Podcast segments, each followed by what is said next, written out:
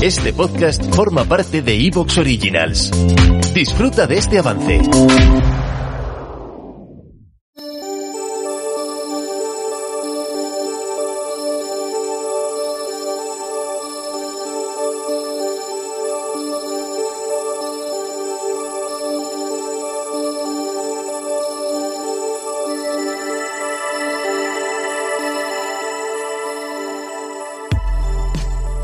Bienvenidos al vuelo del cometa, un espacio para hablar de creación literaria en cualquiera de sus modalidades, un lugar de tertulia en el que contaremos con la participación de invitados que nos darán sus puntos de vista acerca del mundo editorial, ya sea desde la piel de un traductor, un editor o un diseñador de videojuegos.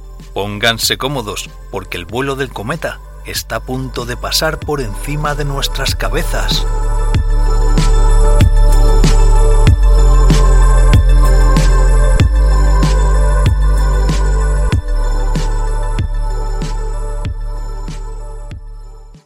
Bueno, pues vamos allá. Bienvenidos al vuelo del cometa y tenemos el día de hoy romanos en la literatura y tenemos con nosotros al señor Iván Martín de Roma Eterna, una eminencia en la, en la, divulgación romana en podcasting. Sí, déjate amar, déjate querer, una eminencia absoluta. ¿Cómo estás, Iván? Pues muy bien, encantado de estar aquí. Un placer estar con amigos para hablar de libros. Esto es el club de lectura, club de lectura, pero con sandalias. Estamos aquí hoy. Totalmente. Y vamos a pasarlo bien. Sí, sí. Bueno, vamos a hablar de, varios libros muy chulos, pero también vamos a abordar también cuestiones de que nos comentaba Carlos y, e Iván antes de arrancar. También un poco eh, que surgirá. Me dijeron, porque yo, yo, les pregunté, ¿cuándo queréis abordar el tema de cómo un divulgador ha de contar, ha de narrar? Ese storytelling, ¿no? De del experto que tiene que bajar un poco para que la gente, el vulgo, como nosotros, pueda entender de qué va la vaina. Pues me dijeron, surgirá. Así que yo dejaré que surja, dejaré que surja. Y tenemos también con nosotros al señor Carlos Rodríguez de otro podcast de historia. ¿Cómo estás, querido Carlos? Con dos chapitas muy, guapas te veo ahí, ¿eh? no se aprecian, pero una es de Orcini Press y otra de Atlas Negro. Muy bien. Qué grande, qué grande. No somos una secta. ¿Cómo estás, Carlitos? muy bien, muy bien. Estar aquí en compañía de amigos está de maravilla. Genial, genial. Y, como siempre, estamos en el Twitch de eh, Noviembre Nocturno eh, a las 20.30. Tal domingo como hoy, día 11 de diciembre. Eh, Nocturnis, ¿cómo estás? ¿Cómo te encuentras?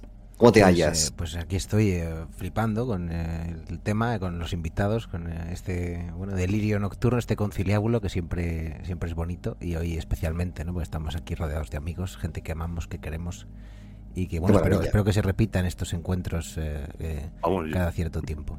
Porque Aparte, si queréis abordar la, literatura clásica, pues estamos aquí hasta el siglo XXIV. Sí, hasta el cuerpo antes. Sí, adelante, sí.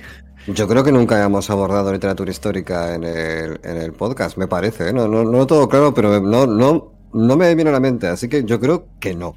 Así que, nada, sin más dilación, Iván, yo, por lo que tenemos aquí organizado, empiezas tú. Yo dejo, te entrego aquí el registro, perdón, el testigo, y, también el registro y mi amor y todo, lo que tú quieras, todo, todo, todo, y arranca.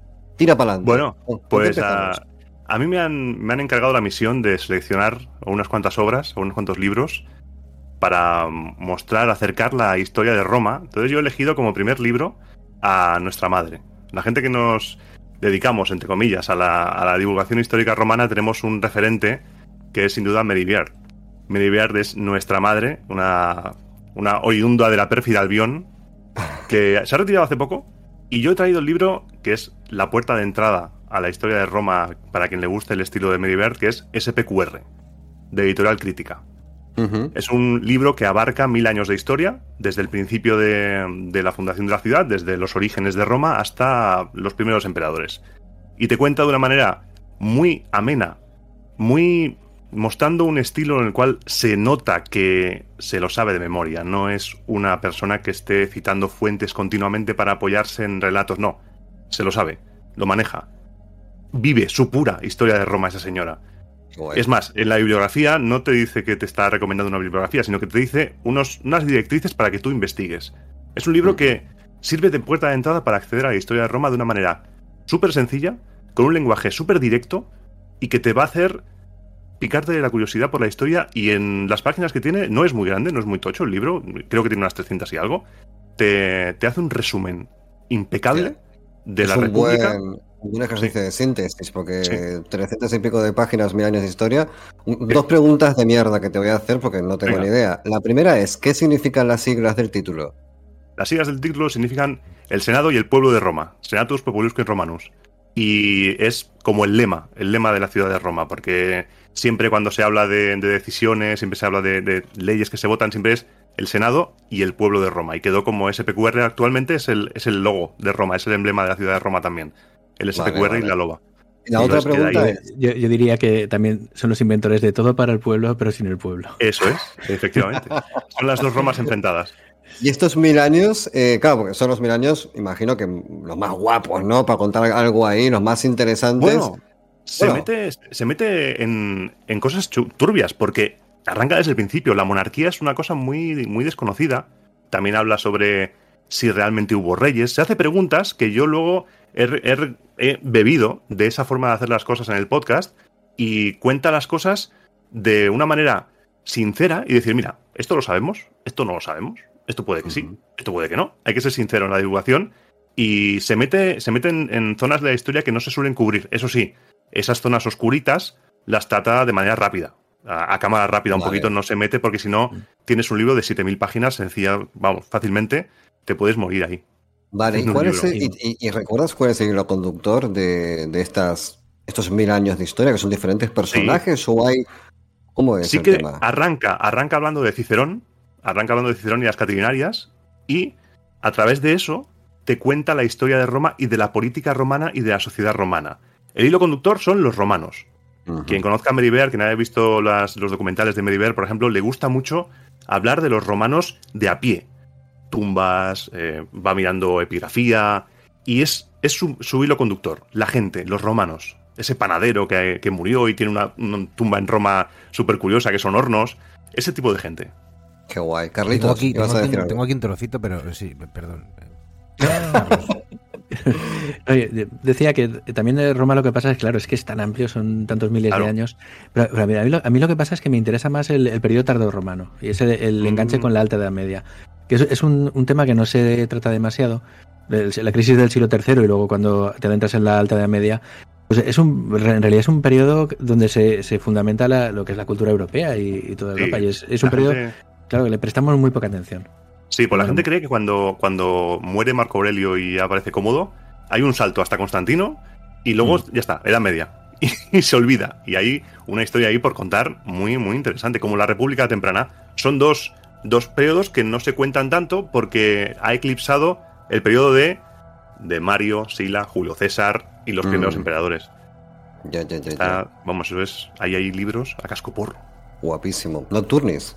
sino para ilustrar lo que estaba diciendo Iván, que es que es, es, que es, es maravillosa la, la narrativa eh, divulgativa en, en ocasiones, cómo se puede manejar ¿no? con, con, con esa warfare.